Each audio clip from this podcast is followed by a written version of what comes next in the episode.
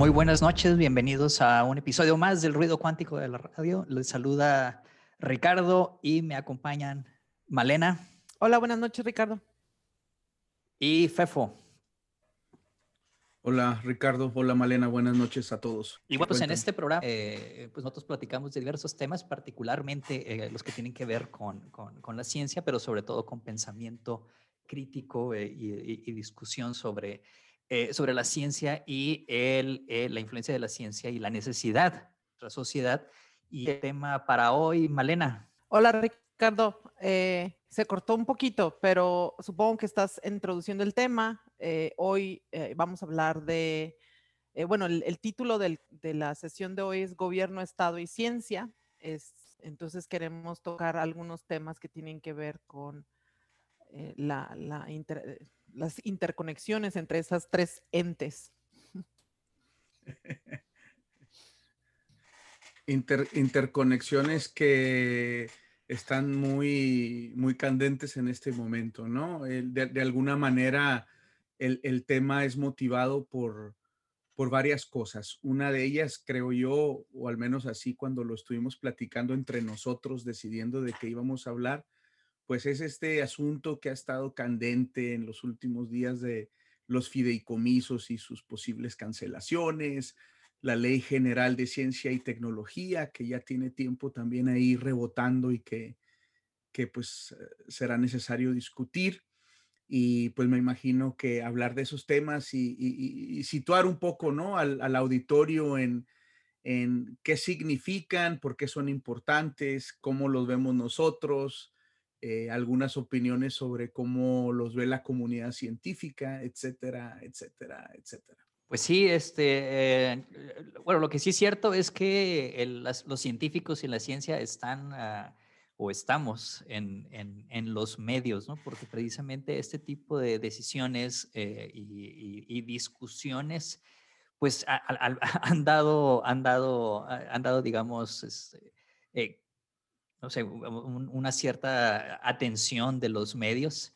Y pues bueno, es de lo que, de lo que queremos platicar. Marlena, de hecho, tú, tú propusiste este tema y supongo que nos puedes decir un poco por qué propusiste este tema. Eh, sí, eh, pues como, como mencionaba Fefo hace un momento, eh, en este momento existen en muchas foros, en muchos medios de comunicación, en redes sociales, en columnas de opinión, se está hablando de cosas muy particulares acerca de cómo se lleva a cabo el apoyo, el financiamiento a la ciencia en México, que, impactan en cómo eso se hace, por ejemplo, los fideicomisos, como decía Fefo, pero existen muchas cosas ocurriendo a la vez eh, y, y mm, un poco la, propuesta de la discusión de hoy es cómo todas estas cosas que cada quien comenta desde su propia perspectiva eh, muestran mm, una, una, una, ¿cómo se le puede llamar? Una tendencia a, a dar de facto una opinión, digamos, a nivel Estado de lo que debería de ser la ciencia que se hace en México y cómo se debería de hacer, aunque ese no sea el punto de partida. El punto de partida ahorita en las cámaras, en, estos lugares en donde se está legislando, son propuestas de nuevas leyes o propuestas de cambios en, mecanismos de financiamiento, pero lo que está detrás de todo eso, pues es un planteamiento de cómo el, Estado se está haciendo cargo o no de los aspectos que tienen que ver con hacer ciencia en México.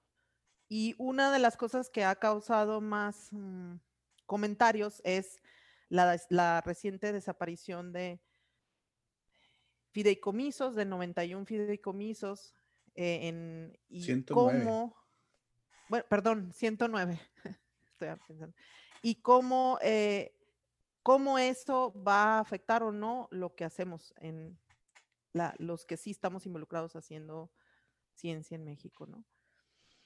Y es que de hecho habría que empezar eh, por, preguntarnos o por establecer si el Estado debe de patrocinar la ciencia o no. Fefo. Sí, antes de eso, una noticia también que ha estado en los medios y que es más interesante y más bonita es que hay agua en la luna, ¿no? ¿Cómo la vieron? ¿Se le cortó a Fefo la comunicación? ¿Agua en la luna? Ah, se cortó Fefo, sí. Sí, ¿no me ven, no me escuchan? Sí, ya. Se, cortó, ya. Se cortó por un ah, segundo, pero mencionabas el agua en la luna decía que una noticia también reciente pero, y mucho más interesante y más bonita que esto de lo que vamos a estar hablando es que encontraron agua en la luna, ¿no? ¿Qué tal? ¿Cómo vieron esa? Está genial. Ya podemos ir. y no con el, al revés de Fefo, yo pienso que tiene, tiene todo que ver con lo que vamos a platicar hoy. Ha habido gente en diversos niveles de gobierno que dice que la exploración en, del espacio no aplica. Volviendo a la, pregunta de Ricardo de, si el Estado debe o no, eh, recordemos que, el Estado existe eh, pues como una necesidad de nuestra organización social y una de las cosas que hemos aprendido a través de muchos años de organizarnos es de que al grupo, al colectivo, nos conviene que las gentes estén educadas, es decir, que los que formamos parte del colectivo social estemos educados. Nos conviene poder defendernos y poder alimentarnos y hemos descubierto que a través de esa cosa medio abstracta que llamamos ciencia, es que hemos podido hacerlo de una manera muy eficiente y, nos ha permitido eh, poder dedicarnos a muchas otras cosas como civilización. Entonces, a la sociedad le conviene que esto se siga eh, pues creando, creciendo, mejorando, explorando y por lo tanto también necesitamos que, toda la gente trate de, si no trate, eh, hacer el esfuerzo eh, como sociedad de que la gente esté educada, porque eso, eso nos hace vivir mejor. Y, bueno, ahí hemos, nos hemos sofisticado tanto, tanto, tanto, que por ejemplo en aras del conocimiento, pues podemos incluso catalogarlo en diferentes grupos, ¿no? Existe conocimiento que es muy aplicado, conocimiento que está ahí, que ya lo tenemos y que lo podemos tratar de utilizar para resolver problemas muy puntuales, muy específicos, muy regionales, etcétera. Eh, y tenemos también el, el, ámbito del conocimiento que todavía no tenemos, es decir, eh, todavía no sabemos todo lo que hay en la naturaleza, no sé, yo creo que nunca lo vamos a saber todo, pero es importante reconocer y entender que hay un montón de cosas que no sabemos y que en la búsqueda de respuestas a esas preguntas, que es lo que normalmente se conoce o se le da el nombre como de ciencia básica o ciencia fundamental, pues eh, de que es precisamente el estado en el que recae la mayor parte de la responsabilidad de financiar y de proteger esas áreas, ya que precisamente por su naturaleza eh, no son las áreas que un sector industrial, un sector privado va a estar interesado en, invertir y en cuidar, eh, en el sentido de que esos sectores por lo general tienen preocupaciones más inmediatas. Eh, dicho esto, eh, cae como por ejemplo en, el mismo discurso, creo yo, que del arte y la cultura en general. El Estado es el, responsable de que estas expresiones humanas que nos han dado mucho y de alguna manera, de hecho, definen lo que somos, pues es el responsable de protegerlas, propiciarlas y propagarlas. Ahora, no debemos de, no debemos de olvidar que el Estado de alguna manera somos todos. Eh, eh, el, Estado es una parte fundamental de la sociedad, pero nos toca a todos ser parte de ese Estado eh, en diferentes manifestaciones. Pero sí, para mí no queda duda de que es una responsabilidad del Estado, el, el, sobre todo si está diseñado para buscar la mejora de su colectivo, pues... Estás cortándote un poquito. Y, creo que me corté, creo que me corté. Pero bueno, le paso la voz a Malena. Sí, yo creo, es muy interesante el, resumen que acaba de hacer Fefo, porque digamos, en términos generales, un estado le podemos llamar saludable en, eh, el, contexto del que acaba de hablar Fefo. Sería un estado en el que se sobreentiende que todas estas cosas van a ocurrir, no solo para la ciencia, sino para todo el quehacer humano, ¿no? Eso incluye el arte, eh, todo lo demás que hacemos, ¿no? Como seres humanos. Y, y como que en principio Mm, no debería, como, como enfatizó Fefo, no debería estar supeditado a que intereses privados se hagan cargo de fomentar o, impulsar ese, tipo de actividades. Y em, es curioso que ahora que, estamos em, discutiendo estos temas, en el contexto, por ejemplo, de la modificación al, al artículo tercero de la Constitución, en el que se se incluye una fracción que ahora contempla a través de esta, de esta nueva mm, iniciativa que viene del Estado, eh, contempla ahora el hecho de que el Estado mismo se tiene que hacer cargo de impulsar el quehacer científico, pues es muy interesante que ahora se busque que quede por escrito eh, en, en, nuestra constitución todo lo que acaba de resumir Fefo, ¿no? Sin embargo, eh, el ponerlo por escrito em, debería ser más como consecuencia de que se ha estado haciendo y como de eh, a la par. Y al parecer, bueno, me da la impresión a mí de que el, impulsar eh, esta modificación al artículo tercero y el proponer esta nueva ley de ciencia y tecnología, más bien se está prestando para discutir si vale la pena o no. Es como si en lugar de que estuviéramos pensando en qué otras cosas más puede el Estado impulsar en términos de, en este caso, ciencia y tecnología, no, no solo eso, sino en humanidades, en artes, en todo esto. Eh, la impresión que me da a mí ahora y lo que siento a través de las redes sociales y de las columnas y de las discusiones que hay en estos, en estos momentos, no es el demandar, exigir, volver a la situación orgánica y natural de un estado sano, que el poner esto por escrito simplemente es ratificar las acciones que ella debería estar haciendo. No, no me da esa impresión, me da la impresión más bien mm, de que este momento es un momento en el que se pone en, cuestión, se, pone en duda eh, hasta qué punto el Estado va a apoyar y de qué manera lo va a hacer. Hay todo, hay todo una cuestión aquí de ideológica, ¿no, Malena y Ricardo? De, una cuestión de discurso. Como, como bien dices, Malena, pareciera que eh, los cambios que se están suscitando y que se están tratando de implementar o forzar, diría yo, están relacionados con esta postura de que existe todo un sistema de gobernabilidad, un sistema económico, un sistema social que ha estado oprimiendo a, la población y del cual la ciencia forma parte. Eh, y, no solo forma parte, sino como que es uno de los instrumentos principales que hace que este sistema eh, sea tan corrosivo y tan, y tan digamos, eh, tan en detrimento de, las personas y de su desarrollo. es, una, es, una, es un discurso muy desafortunado porque eh, porque obviamente simplifica de una manera burda las problemáticas que sí existen.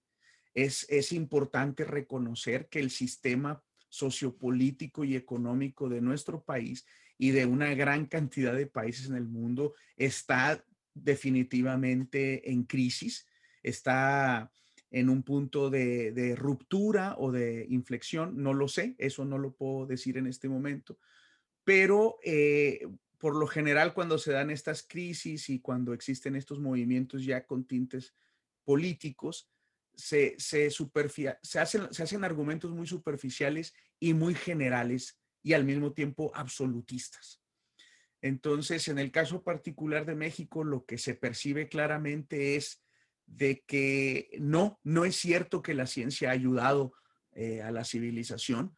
Por el contrario, parece ser que la ciencia o gran parte de la comunidad científica eh, pues vive en, esta fantasía impuesta por los poderes fácticos eh, a, nivel internacional, en donde nosotros mismos les jugamos el juego y nada más estamos haciendo que, se enriquezcan los más ricos. Y pareciese que no hay puntos medios. Eh, ¿Es eso o, nada?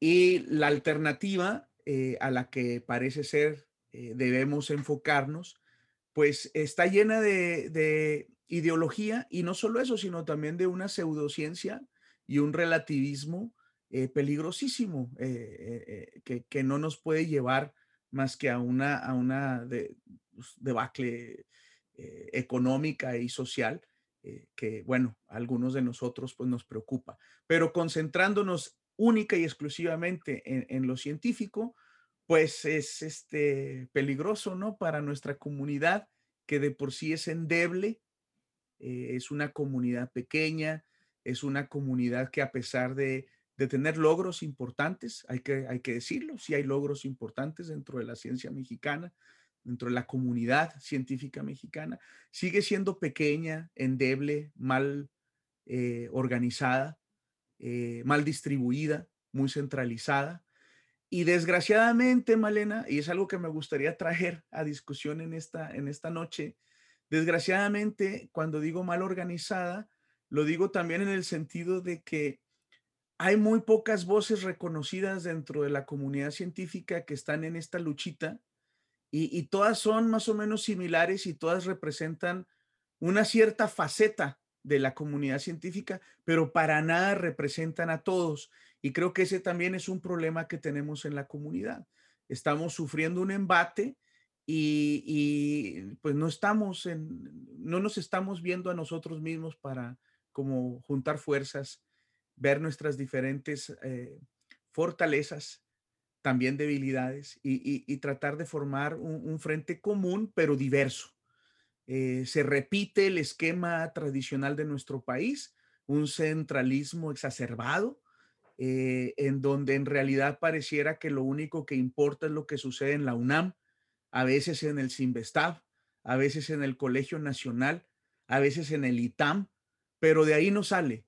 Y, bueno, para muchos de nosotros que, que hemos estado haciendo investigación científica en este país y tratando de impulsar que se haga cada vez más, pues de alguna manera esperábamos cambios en ese sentido. Y a mí sí me preocupa que en esta polarización, pues más bien como que se reforzaron esos grupos eh, en ese sentido, ¿no? Pero bueno, lo dejo ahí como un tema eh, que, podemos platicar. Y el otro muy particular, les quiero platicar que esta mañana me, invitaron eh, a, través de la Rectoría de la Universidad de Colima a participar en, un pronunciamiento que hace el, gobierno del estado de Colima eh, sobre la cuestión de los fideicomisos. Y bueno, ahí dimos una postura, la postura, yo fui representando, digamos, la comunidad científica del Estado, eh, y, ahí dimos nuestra postura en, torno a, los riesgos y las preocupaciones que tenemos en torno a la centralización de los recursos y a la poca claridad de, de qué, las, qué le sustituiría.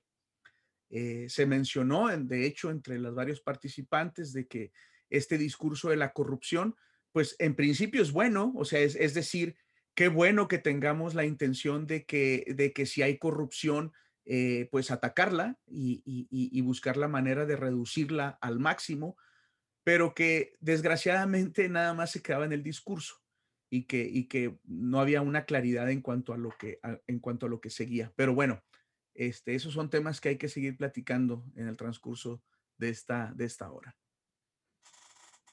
De hecho, lo que comentas, Fefo, es algo que viene desde hace varios años. Si recuerdas, hace, eh, hace dos años en este mismo programa estuvimos discutiendo una encuesta nacional sobre percepción de la ciencia y entre, entre eh, las opiniones recabadas en, en la encuesta, eh, pues mostraba que la mayoría de las personas eh, en el país ven a los científicos como personas peligrosas, ¿no? Como, como, los, villanos de, de una película eh, fantasiosa en la, de, la, de, quienes hay que sospechar, ¿no? O sea, están, están averiguando cosas que quién sabe a quién les sirvan.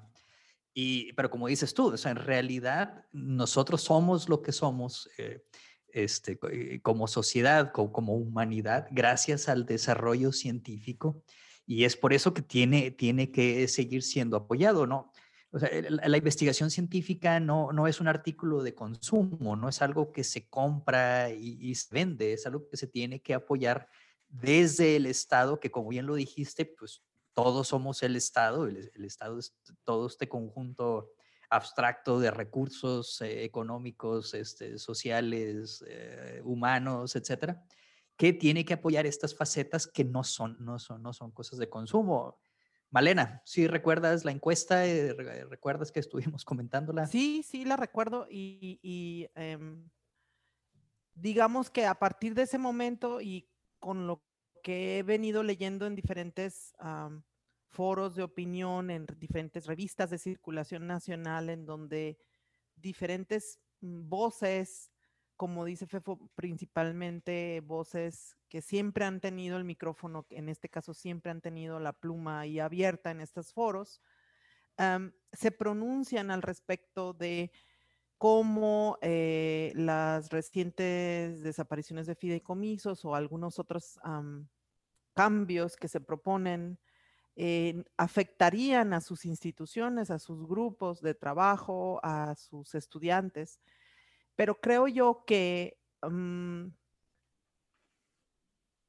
el, discurso que se utiliza es un discurso muy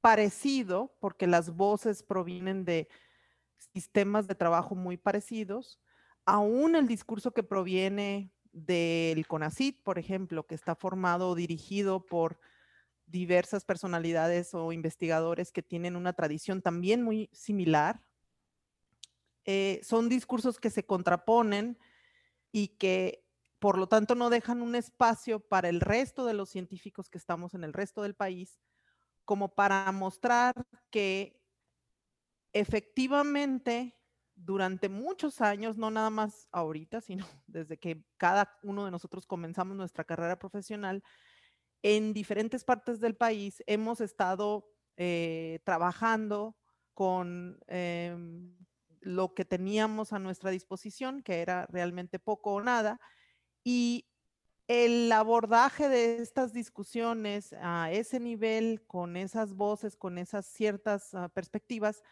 aún cuando se llegara a un resolutivo, no va a cambiar el panorama, creo yo, en el resto del país, para el resto de nosotros. Y entonces es ahí donde yo creo que, que la discusión de hacer ciencia de otra manera a nivel em, logístico o con nuevas leyes o con nuevos mecanismos de financiamiento, pues simplemente no va a abordar el problema de fondo, ¿no? El problema de fondo que es la profunda desigualdad también en el ámbito científico y también en el ámbito académico, que hay, hay mucho que hablar acerca de ello y que el, el escribir un renglón en la constitución en donde se garantice algo, no, o el desaparecer un mecanismo de financiamiento como el fideicomiso, pues efectivamente nos va a afectar, pero va a seguir sucediendo lo que ha sucedido durante muchos años, que es que eh, los efectos de esas decisiones van a ser órdenes de magnitud mayor para el resto de los que estamos en, el, en, México haciendo cosas como siempre las estamos haciendo desde hace muchos años, ¿no? Y las instituciones que tienen más fuerza van a precisamente porque históricamente están fortalecidas, pues van a, de alguna manera van a poder sobrellevar esta época hasta que se venga una nueva época en donde se decidan por, por cierta gente nuevos mecanismos, ¿no? Para trabajar, para financiar la ciencia. Y eso es lo triste del asunto, eso es totalmente predecible y lo, lo más triste del asunto es que pudiéramos, al menos yo puedo ver un camino diferente si realmente tuviéramos un foro en donde se, discutieran estas cosas por parte de nosotros, los científicos, ¿no? Un foro como estos esquemas en los que también hemos participado porque nos han invitado, pero son esquemas que ya están hechos, con una agenda ya hecha y con un documento resolutivo ya hecho. Realmente no son foros en donde se vaya a construir un, camino nuevo o una propuesta nueva.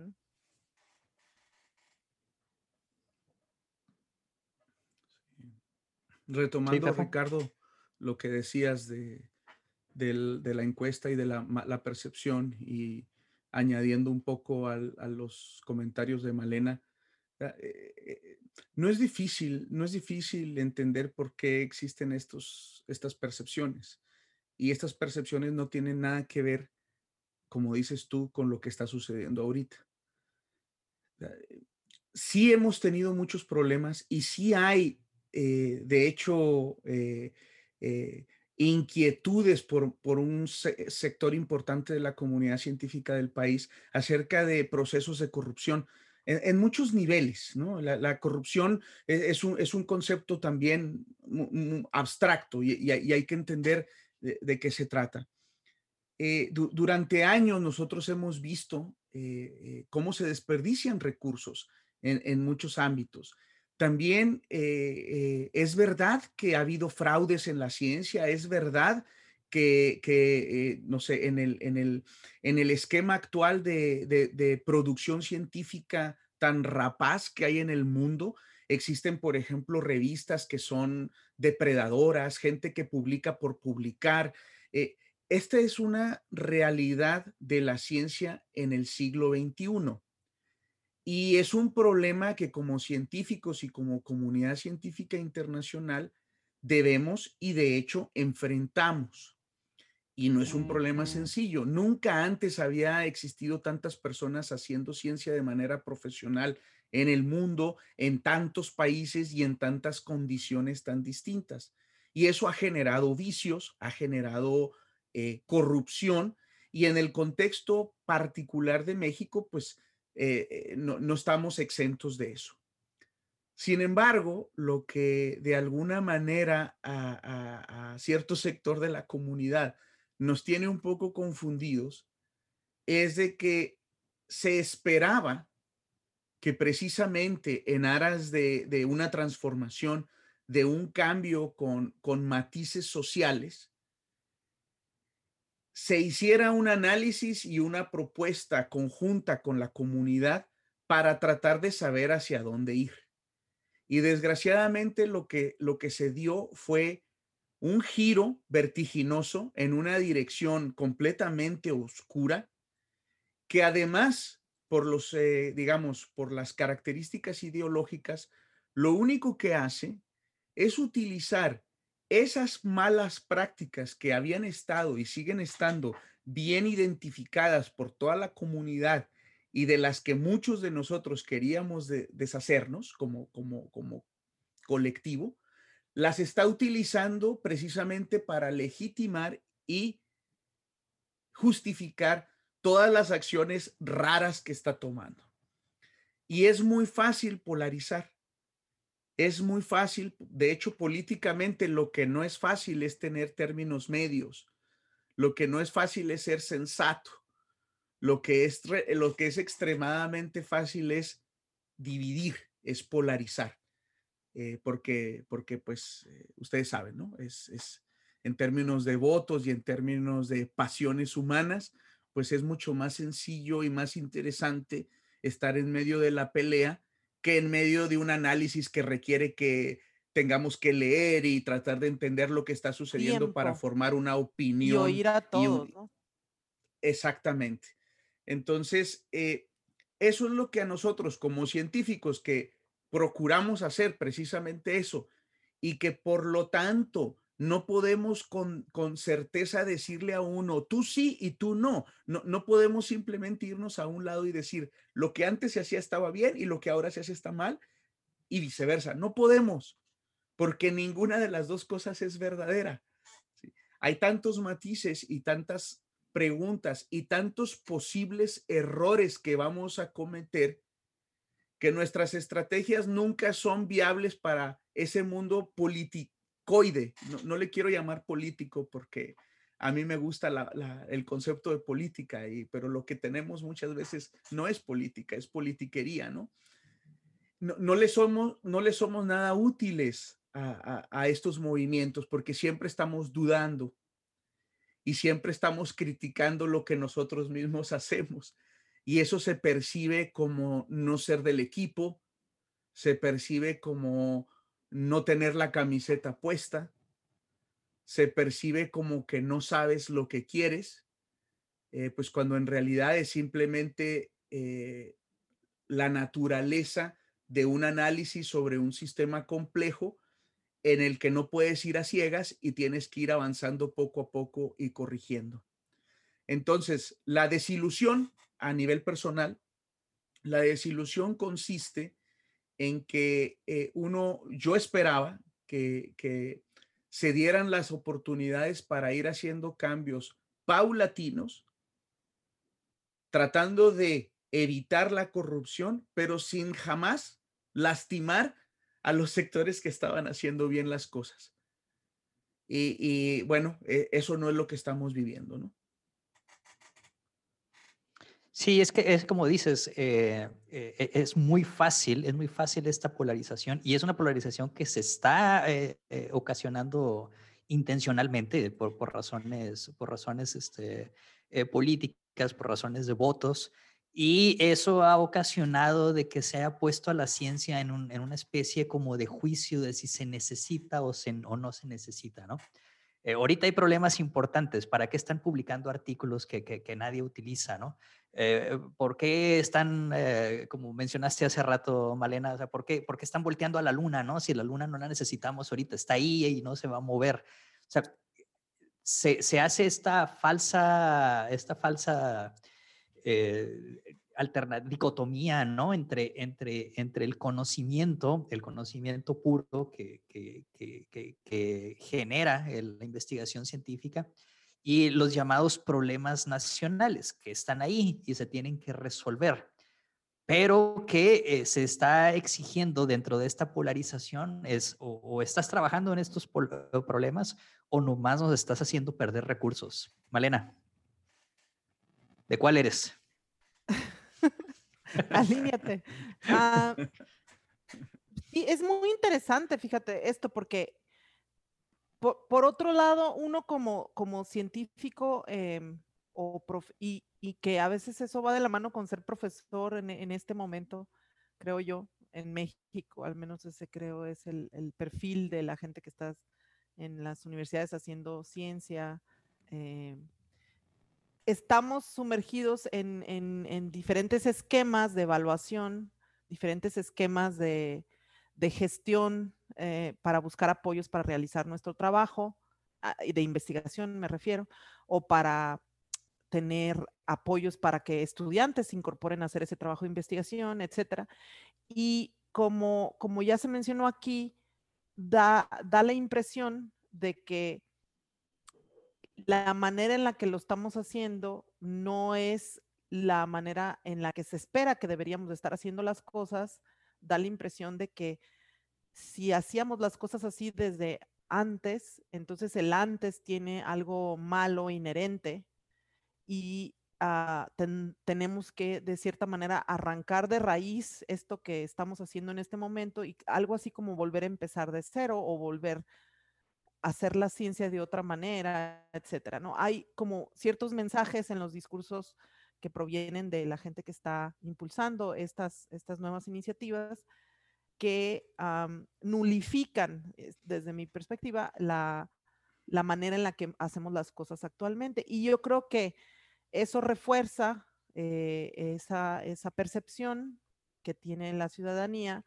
de que más que ayudar estorbamos, ¿no? Y mucho de eso tiene que ver con que eh, eh, nosotros nos enfocamos, digamos, 100% en lo que hacemos, en las clases que damos, en el trabajo de investigación que estamos haciendo, y quizá pocas veces hablamos de cómo en la vida diaria tenemos que realizar un, conjunto de tareas que están totalmente fiscalizadas en muchos niveles y totalmente eh, transparentadas a muchos niveles y evaluadas a muchos niveles de tal manera que nos quedamos incrédulas, incrédulos ante las expresiones de la gente que está en la, en la vida política y en, la, y en los medios de que estamos plagados de corrupción y que lo que hacemos es totalmente opaco y que no nadie nos, nos da seguimiento sobre los recursos que tenemos y cómo los utilizamos a la par de esto, yo al menos yo así lo veo, efectivamente, como dice Fefo, existen muchas prácticas que no tienen nada que ver con el método científico y con hacer ciencia, que eh, abusan de estos mecanismos, pero en ningún foro que yo he participado y en ningún mensaje que he recibido de CONACIT o de algún otro lado, existe una invitación a hablar de esos problemas hacia, el interior de la comunidad científica, abordar esos problemas que, como ya se dijo aquí, conocemos desde hace muchos años y que muchos de nosotros a lo largo de toda nuestra trayectoria hemos hecho propuestas concretas para resolverlos, abordarlos, mejorarlos, cambiarlos. Hemos hecho, eh, hemos impulsado iniciativas para mm, eh, modernizar eso, eso que alguien pensó en los ochentas y que ahora no lo hacemos así, que no tiene sentido, etcétera, ¿no? Entonces, Oye, Elena, María Elena, si, me permites, eh, en eso que estás comentando, y, y también de casos, en, de, casos en los que en los que hemos de alguna manera dentro de nuestras posibilidades, porque eh, pues cada quien tiene su, su rango de acción, eh, denunciado cuestiones de fraudes y, cuestiones eh, de, corrupción dentro de algunas instituciones o algo así, y que no solo no hemos recibido mensajes de CONACIT, exactamente, como dices tú, no solo no hemos recibido mensajes de CONACIT para invitarnos, sino tampoco hemos visto que haya eh, órdenes de aprehensión o incluso investigaciones serias eh, por parte de, ahora sí del Estado, de estas científicos o científicas que, eh, que, bueno, algunos que sabemos que han hecho algunas cosas mal, otros que dicen que han hecho cosas mal, pero hasta ahorita yo no he visto nada de eso.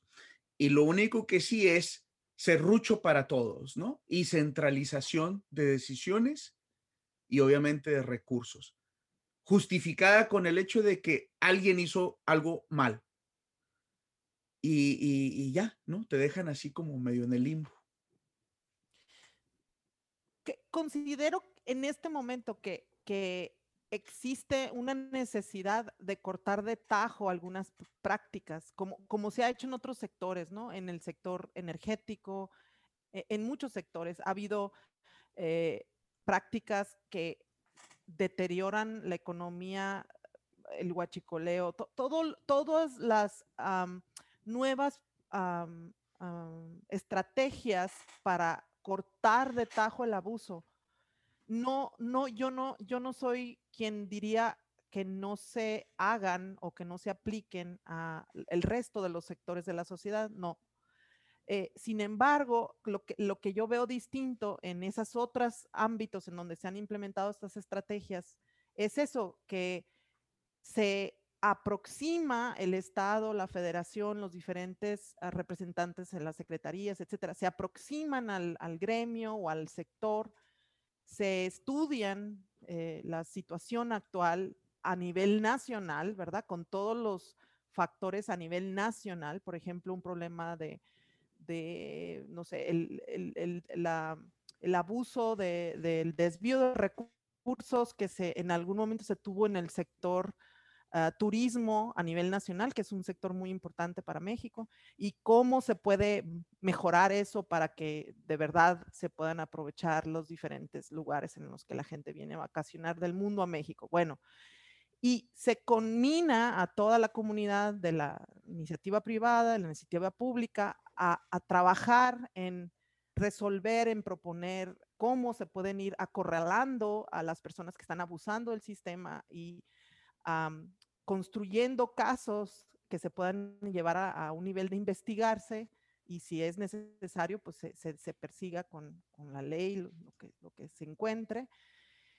aún en el sector de la educación básica y media, para lo de la reforma educativa también.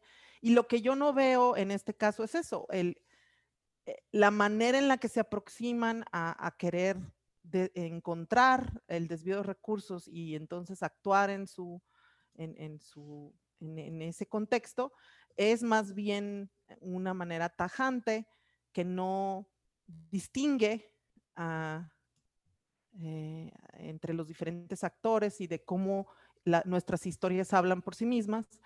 Y no solo eso, como, como decíamos al principio, las personas que salen al frente, a los medios, a la luz pública, las únicas a las que se les da, digamos, foro, son científicas y científicos, pues que pertenecen a un sector muy específico de la comunidad científica. No es que no, no deban de ser oídos, ni mucho menos, sino que no es ese el único sector que trabaja en este ámbito, ¿no? Y ahí creo que, que es donde está la diferencia, ¿no? Y, eso es parte de la, de la desilusión que, que, que comentaba Fefo, con, en la que yo estoy de acuerdo, ¿no? No, no es un sentimiento de que ahora, de que ahora estamos necesariamente peor. Eh, eso es algo que se discute, si, si, si la situación actual es peor que la de hace 6 años, 10 años, 20 años o 40 años, ¿no? Si nos vamos hasta los 80, ya que mencionaste que muchas de estas, de estas situaciones se generaron en esa época, sino el hecho de que, de que, de que este cambio de gobierno que fue, que fue, que fue profundo de, de cierta manera, ¿no? Eh, nosotros esperábamos que trajera cambios en la manera de hacer las cosas, en representatividad, como lo dices, eh, Malena, en, investigación de, actos de corrupción, en, incluso en, entonces, en, mayores recursos para la ciencia de una manera organizada. O sea, teníamos la situación de que los recursos ya eran, este, eran limitados y luego no estaban eficientemente distribuidos. Pero otra vez, caemos en lo mismo las cosas no se están haciendo bien, no hay, no hay, no, hay recursos, no se están distribuyendo, entonces vamos a cortar todo y luego, y ahí nos dejan, ¿no? O sea, no, no, dice. Yo, Ricardo, yo, yo sí quisiera, yo sí quisiera añadir que si, si, si solo quedara en eso, eh, podríamos decir que no ha habido cambios, es decir, no estamos ni peor ni mejor, simplemente pues con confusión y, y la ciencia sin ser importante. Sin embargo, eh, yo sí creo que estamos peor. Y, eh, ¿Por qué? Porque a todo esto que, hemos discutido aquí se le debe añadir la, ideología pseudocientífica que se está implementando en el CONACIT. Y esa sí es muy peligrosa. Es decir, esa sí no la teníamos antes. Una cosa es de que nosotros mismos no hayamos sido capaces con una comunidad pequeñita que tenemos, o sea, por cada científico necesitamos 10 para estar más o menos en, un nivel razonable. Entonces, los pocos que somos no hemos sido capaces de transmitir a la sociedad lo importante de la ciencia y de nuestro trabajo. Eso, desde luego, es nuestra responsabilidad y cae en nosotros. Eh, no lo hemos logrado. Pero ahora, aparte, está esta, toda esta ideología eh, perversa de, que la, de que la ciencia en realidad ha estado como con la intención de dañar y luego todas estas ondas de los elotes, ¿no? Y el, maíz milenario y todas estas tonterías, porque no es otra cosa más que tonterías. Eh, eh, y eso sí tiene un impacto muy negativo que yo creo, si se sigue permeando con, el nivel escolarizado y de capacidad de pensamiento crítico que tenemos los mexicanos, eh, va a tener consecuencias muy graves eh, en, varias generaciones. Y eso yo no lo veía antes. Es decir, sí, todos los problemas, sí, y el pensamiento mágico en la gente, desde luego. E, eso, es, eso, eso no, no está discusión. Pero cuando de manera oficial, quien además representa a la ciencia oficialmente, está impulsando este tipo de, ideologías y de direcciones, yo sí pienso que es mucho peor no nada más en lo económico, sino en, el sustento débil que tenemos como comunidad científica. Y, yo sí quería hacer esa, esa acotación, porque en ese sentido yo sí pienso que estamos peor que antes. Gracias. Sí, sí, no. Sí, desde luego, en ese sentido, sí, o sea, yo me refería al sentido económico, el sentido de administración de recursos, pero como dices tú, sí es grave, sí es grave que la percepción de la ciencia ya no solo está dentro de la sociedad, sino que se está aprovechando esta, esta percepción de la ciencia precisamente para introducir uh, pseudociencia y charlatanería dentro de la política pública, que es, que es lo más peligroso. Consecuencias solo en la actividad científica, sino en, en, toda la entonces, el desarrollo del conocimiento en el país. Malena, ¿tú qué opinas?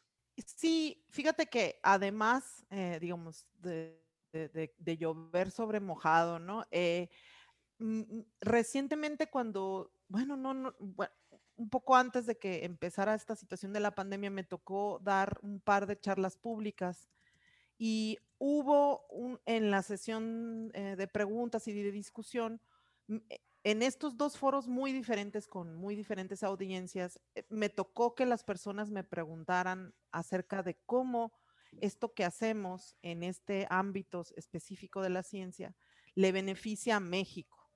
Y veo un, eh, discurso que proviene de nuevo del CONACIT, eh, en el cual em, se plantea que lo que ahora se quiere hacer es de verdad impulsar ciencia para México, ciencia mexicana, eh, ah, hasta con un sentido, digamos, de patria y de soberanía. Y por supuesto, de nuevo, no, quizá no podemos vivir tomando todo de manera literal, pero cuando son muchas las veces y muchos los mensajes y muchos los documentos que contienen este tipo de pronunciamientos, uno empieza a darse cuenta que pues no era aquella sensación de, bueno, no lo voy a tomar literal, yo creo que están pensando en que de verdad se va a financiar la ciencia en México, o sea, para los que estamos en México. Pero ahora lo que me doy cuenta, sobre todo con los últimos documentos o mensajes que provienen de, las vías oficiales del CONACIT hacia los que estamos haciendo ciencia en México, eh, lo que se está planteando es que todo este tiempo, antes de esta época, eh, pareciera ser que lo que estábamos haciendo era ciencia no para México, no en el beneficio de México, y que ahora estas nuevas estrategias son para que se garantice que lo que hacemos es mexicano, de los mexicanos, para los mexicanos. Y a mí lo que me preocupa es que está fuera de esta discusión la idea detrás de, que los avances científicos pues no tienen nación en el sentido ah, más ideal posible, en el sentido en el cual sí estamos comunicando lo que hacemos al mundo, y el mundo nos está comunicando lo que está haciendo a nosotros, modo, quitando en este momento el, gran paréntesis que es obviamente la, la, actividad científica que se hace en las empresas privadas y que entonces no está en el dominio público por un cierto tiempo. Pero quitando eso de aquí, de este, en este momento, me, me preocupa además este discurso de ciencia, entre paréntesis, nacional o entre comillas nacional o ciencia mexicana, como si todo lo que habíamos estado haciendo antes no era, para empezar, producto de una educación mexicana, en menos en mi caso, y además haciéndolo con estudiantes en México y afuera, eh, que algunos de ellos regresan, algunos no, pero que siguen aportando a la vida científica de México. Entonces, no sé, encima de todo lo que se ha dicho, también me ha preocupado recientemente este, esta manera en la que, entre comillas, se nos invita a que cambiemos nuestra postura y volteemos a, hacer cosas que realmente eh, sean buenas para México. Realmente. te faltó hacerle así. Sí, se me olvida que está la sí, Sí, pero lo que dices, ¿no? O sea, no, no, no, bueno, otra vez, es algo a lo que estamos familiarizados nosotros, ¿no? Pero, pero parece ser este, que, para el público esta, esta idea de que la ciencia es internacional y, de que, y de que es, es una gran colaboración de, de, científicos del todo el mundo, no parece permear y de hecho se está aprovechando también, de nuevo, se está aprovechando. yo, yo, yo, yo, quiero... Esta idea de que, de que, la ciencia es internacional, no existe una, una ciencia mexicana, existimos científicos mexicanos trabajando en México. Y, y, produciendo estudiantes, etcétera, produciendo, produciendo conocimiento en México. Pero esta idea de, de, de, ciencia mexicana, eh, bueno, no, tiene sentido. Fefo, ibas a, ibas a comentarlo. Sí, quiero, quiero nada más también para efectos de, de la audiencia, no, no irnos entre, esta, entre estos dos otra vez polos, ¿no? Sí. O sea, sí, sí, sí tiene sentido un concepto de, de, una ciencia nacional en el siguiente esquema o en el siguiente sentido, redundantemente. Los países ricos son los que tienen ciencia entonces, sí es verdad que, el mundo es dominado por la gente que está desarrollada en su ciencia. Entonces, sí, es importante que sepamos que nuestro país nunca va a ser un país desarrollado con bienestar eh, global, con altos índices de, económicos y, sociales, si no tiene un aparato científico robusto. E, en ese sentido, se puede uno empezar a hablar de qué significa si tu ciencia es útil o no para tu país. El problema es cómo lo están utilizando. E, e, en los países desarrollados donde la ciencia hace un montón de cosas y es la que los tiene posicionados como los países ricos y poderosos, ¿sí? no ponen a sus investigadores a investigar cosas que el país necesita nada más la, ciencia es una bestia enorme con muchas características y para que sea exitosa y para que pueda tener un impacto social que lleve a tu, a tu país, a tu comunidad a otro nivel, necesitas que la bestia esté completa, bonita. Y entonces necesitas las bases, pero también la parte aplicada, la parte tecnológica, la que sí se fija en problemas particulares de tu país, la bélica. O sea, no, no, no, no es que no seamos conscientes de que la ciencia, el conocimiento también está relacionado con las guerras y con la forma en que comemos y el, y el poder estar mejor que los demás. E, es, no, no nos podemos sustraer de eso tampoco. El problema es otra vez, cómo manipulamos esa información para hacerla embonar en una ideología pequeñita aquí, en un país que tiene una ciencia endeble, porque es endeble, y cómo manipulamos esa información para llevarla a nuestro molino, ¿no? Que, es, lo que, que es lo que está pasando en México. Entonces, a nuestro auditorio yo sí le diría, sí es necesario que haya una ciencia mexicana en el sentido que acabo de describir. Es decir, debemos de trabajar fuertemente porque nuestra bestiecita crezca y tenga todos los elementos que le favorecen en su crecimiento y entonces aportar al conocimiento universal y al mismo tiempo al conocimiento que le conviene y a las tecnologías que nos convienen como país y que podamos estar al tú por tú con los poderosos. Eso no lo vamos a lograr nunca si no tenemos nuestra propia ciencia, aunque yo más bien le diría nuestra propia comunidad científica. Sí, sí, claro. Sí, de hecho hay este, muchos comentarios, eh, Fefo y Malena, del público y algunas preguntas, algunas preguntas que ya han sido eh, respondidas en, durante esta hora, ya nos quedan unos cuantos minutos. Eh, pero de hecho hay dos que están eh, directamente relacionadas con, con, el CONACID, que lo mencionaste explícitamente. Eh, Malena, una es de Daniel Villanueva, que, que sí dice que es, este problema está relacionado con el hecho de que el único contacto entre el gobierno y la comunidad científica sea el CONACID. primero, si es el único contacto y, entre el gobierno y los científicos. Eh, eh, no, yo creo que em, desde marzo, creo que a la fecha, se han llevado a cabo foros, les llaman foros regionales y foros mm, estatales, en diferentes instituciones, centros, en diferentes recintos. Y se le ha invitado a ciertas personas, de nuevo, de la comunidad científica a participar en estos foros, pero mi punto es aquí que, em, digamos que a veces estas, estas peticiones de, de foros para discutir se hacen cuando ya hay muchas cosas andando, ya hay muchas cosas escritas y simplemente se hacen como para cerrar un círculo de de que se hizo una consulta, de que se hicieron estas, estas um, aproximaciones a la comunidad. En, el caso concreto de los foros sobre ciencia y tecnología, eh, eh, ahí, eh, justo en esas épocas en las que se realizaron algunos, donde yo tuve chance de participar en una de las mesas en algún foro, esos foros ya se estaban llevando a cabo cuando ya había borradores de la ley de ciencia y tecnología, ya había material ahí afuera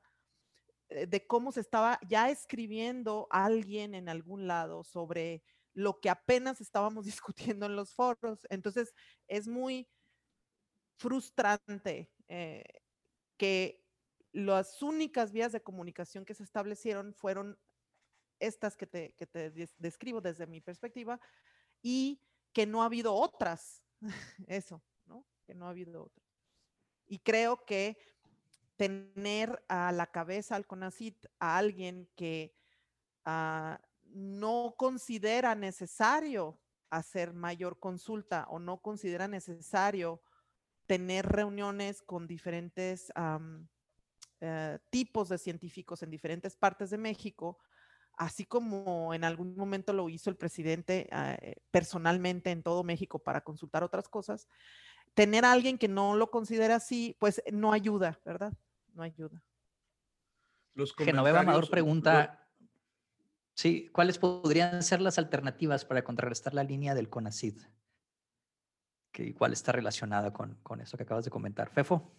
Sí, yo, yo diría que para conectar con esa pregunta de, de Genoveva, eh, yo diría, eh, con lo último que comentó Malena, de que, de que no van a, a otros lugares a preguntar, eh, eh, comentarios como esto, ay, esta es una universidad muy pequeña, muy bonita, pero muy pequeña. Eh, tiene algunos investigadores y, ese tipo de comentarios permean en, prácticamente todo lo que les encanta llamar provincia, ¿no? ¿Qué hacer para contrarrestar? Es, es, complicado, pero, pero hay varias cosas que se pueden hacer. Por un lado, estamos las universidades públicas estatales, dentro de las cuales también hay diferencias importantes, pero bueno, en su conjunto son más similares que la UNAM, Sinvestaba, etcétera. Lo primero que, deberíamos empezar por hacer es dejar de seguir a la UNAM y al Sinvestab como modelos de universidad, porque son completamente distintas, eh, sobre todo la UNAM, Sinvestab no es universidad, eh, son completamente distintas a lo que nosotros somos y podemos hacer. Eh, tienen funciones diferentes, eh, eh, son cosas en dimensión completamente distinta. Es claro para mí que en este sexenio no va a haber recursos para la investigación científica. Es decir, va a haber pocos recursos, cada vez menos, van a estar concentrados y van a, usar, van a ser utilizados discrecionalmente. Ojalá me equivoque, Ojalá eh, esté diciendo puras mentiras, pero pues eh, yo creo firmemente que en este sexenio va a ser muy difícil que haya una inversión muy grande. Ahora, no es que antes haya habido mucha para las universidades estatales. Entonces, nosotros, eh, como, como universidades estatales, lo que podemos tratar de hacer es un trabajo, enfocar un trabajo muy fuerte, obviamente de manera voluntaria, en difundir y, propagar el pensamiento crítico en la sociedad. Tratar de mantener la esperanza y la motivación de nuevos estudiantes, nuevas estudiantes, para que se preparen para que haya científicas y científicos en 10 años. Eh, y, creo que es lo único que podemos hacer.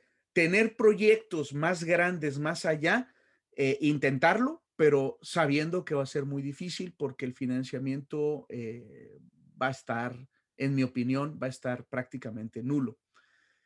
Eh, tratar de organizarnos como comunidad científica Eso, eso a lo mejor podría ser algo bueno que saliera de esta situación. Una verdadera organización científica a nivel nacional en donde pudiéramos participar todos y poder ejercer una presión política eh, que nos permitiera llegar a los oídos del presidente, porque ahorita no los tenemos. Eh, somos un sector que políticamente en realidad no parece que no importamos, pero, pero también es en parte porque no estamos bien organizados. Entonces eso podría ser también estos años podría ser una oportunidad para, para ponernos de acuerdo entre nosotros un poquito mejor y tratar de hacer cosas más visibles en ese sentido.